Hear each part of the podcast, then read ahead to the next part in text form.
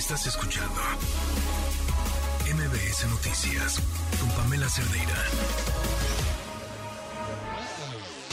Economía para todos con Sofía Ramírez.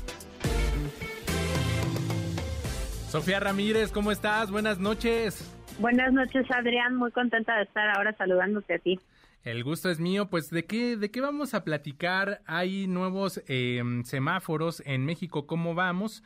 Este, sobre varios indicadores de la economía. Platícanos, cuéntanos cómo vamos Fíjate en que este esta asunto. semana, perdón, ya te interrumpí, esta No, no, semana venimos llenas de información económica, lo cual además pues contrasta mucho con la semana pasada, que eh, pues tuvimos relativamente pocas actualizaciones, con la salvedad de una muy importante el viernes, que conocimos el dato oportuno de crecimiento económico para el mes de octubre, y bueno, pues eso se suma, digamos, a los datos adelantados que ya teníamos en distintos rubros, en el sector manufacturero, también en el empleo, y pues concluimos que eh, es muy probable que el crecimiento económico del año sea ligeramente mayor al que teníamos estimado en eh, pues meses previos. Ahora, si nos remitimos a la encuesta Citibanamex que salió el día de hoy, pues encontramos datos que nos permiten además dimensionarlo. Fíjate que eh, hace un par de quincenas todavía pensaban los especialistas consultados por Citibanamex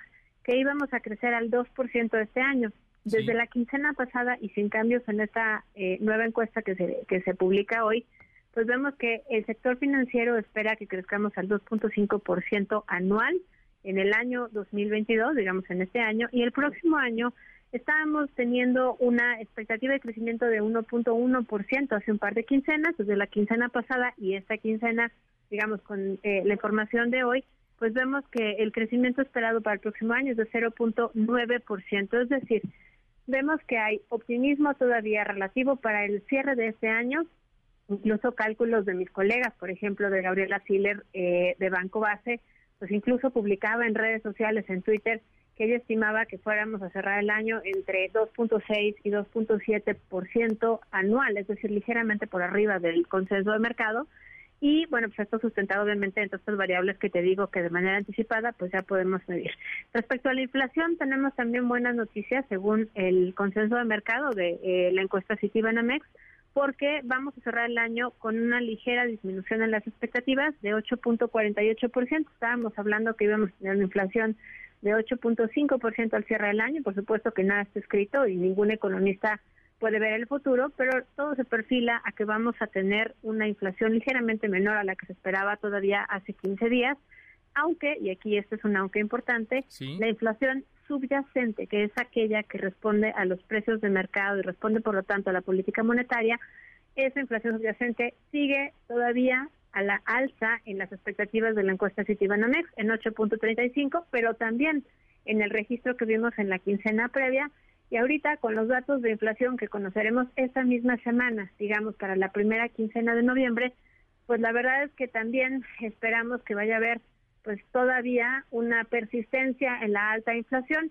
Recordemos que la quincena previa pues veíamos todavía una inflación subyacente, esta que tendría que estar respondiendo a la política monetaria por arriba de la inflación general, lo cual quiere decir que la inflación no subyacente, digamos, está de las tarifas, y las cuotas y los eh, estacionalidad, digamos, de las mercancías, del, de, pues, sí, de las mercancías eh, agrícolas, digamos, de frutas y verduras y productos pecuarios, bueno, esa que no responde al mercado estaría por debajo de la inflación general, algo que no habíamos visto prácticamente desde marzo del 21.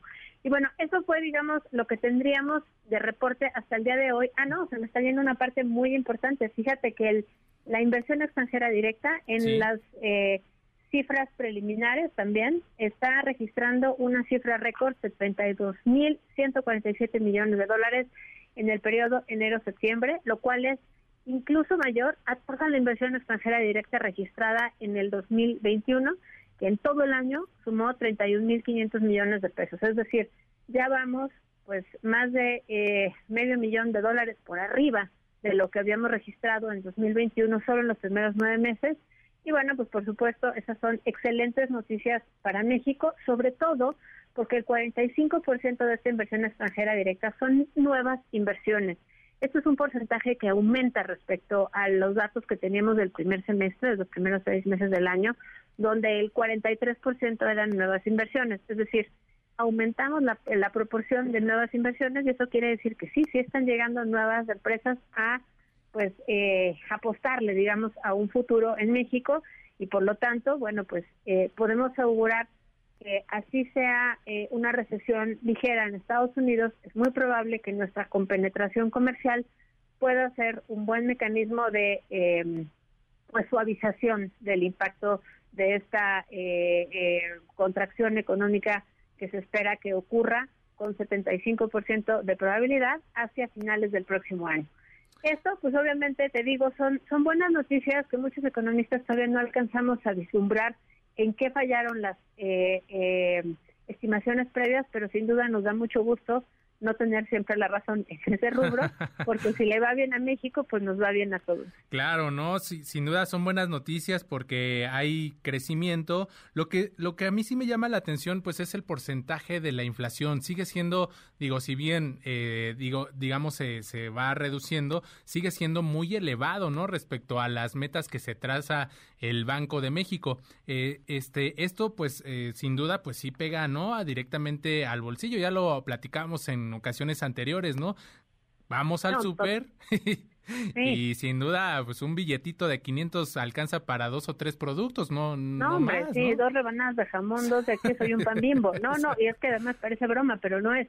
Fíjate que, que sí, nos sigue preocupando, eh, por supuesto, de manera importante, justamente la, el impacto que tienen los bolsillos de las y los mexicanos. Tenemos ahora además un entuerto, porque tú recuerdas que hablábamos que la inflación era eh, que venía de fuera, que las cadenas de suministro estaban detenidas. Bueno, esas cadenas de suministro ya se están reactivando, el costo de los traslados en contenedores por barco ha ido bajando, aunque digamos los precios de los energéticos siguen estando altos en el comparativo, digamos, antes de la pandemia y ahora, pues también han bajado un poco. Y lo que nos da cuenta de ello es que realmente tenemos un componente de la inflación que ya es local.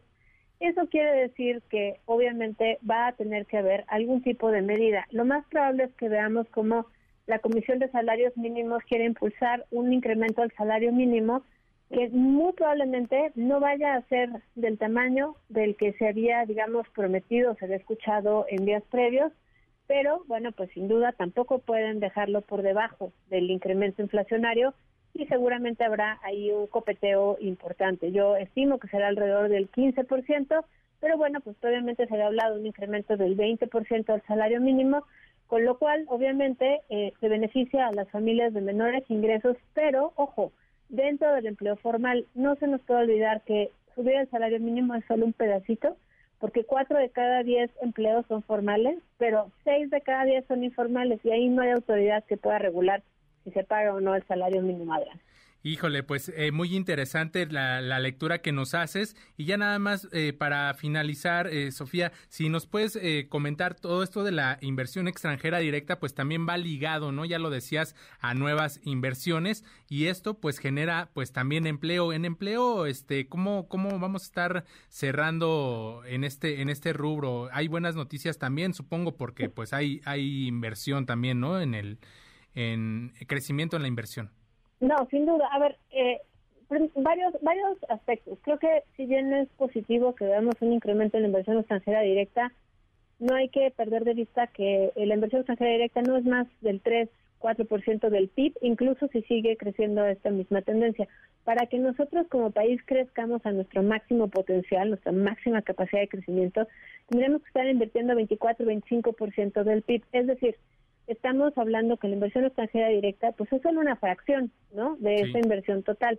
El gobierno está invirtiendo menos del 3% del PIB actualmente en el, con los datos del segundo trimestre y es muy probable que mantengamos esta tendencia porque aunque vimos que el próximo año el paquete económico promete que va a invertir hasta 3.8% del PIB, pues lo cierto es que el próximo año es pues muy difícil que logremos un crecimiento del 3%, sino es que prácticamente imposible, que es el parámetro a partir del cual la Hacienda calcula sus ingresos y sus gastos. Entonces, si no tenemos los ingresos, no tendremos dinero para gastar, no tendremos dinero para invertir, y lo más probable es que haya recortes en esos rubros, porque los megaproyectos pues realmente no son el suficiente porcentaje de inversión que México necesita para crecer. Esperemos que se generen las condiciones de certidumbre jurídica porque bueno, pues hoy nuevamente vimos algunas determinaciones de la CRE, estamos esperando además pues eh, sentencias de la Suprema Corte en temas importantes que tienen que ver con la presencia de los militares, que tienen que ver pues con la resolución de algunas de las controversias constitucionales más importantes en el país y obviamente eso va a determinar qué tanta confianza tienen los inversionistas tanto nacionales como extranjeros para depositar su dinero aquí apostándole a un crecimiento sostenido de México. Sofía Ramírez, presidenta de México, ¿cómo vamos? Muy, muy interesante, como siempre, un placer haber conversado esta tarde, noche, esta ya noche aquí en MBS Noticias. Muchas gracias, Sofía, un abrazo. Fuerte abrazo, hasta luego. Estás escuchando MBS Noticias con Pamela Cerdeira.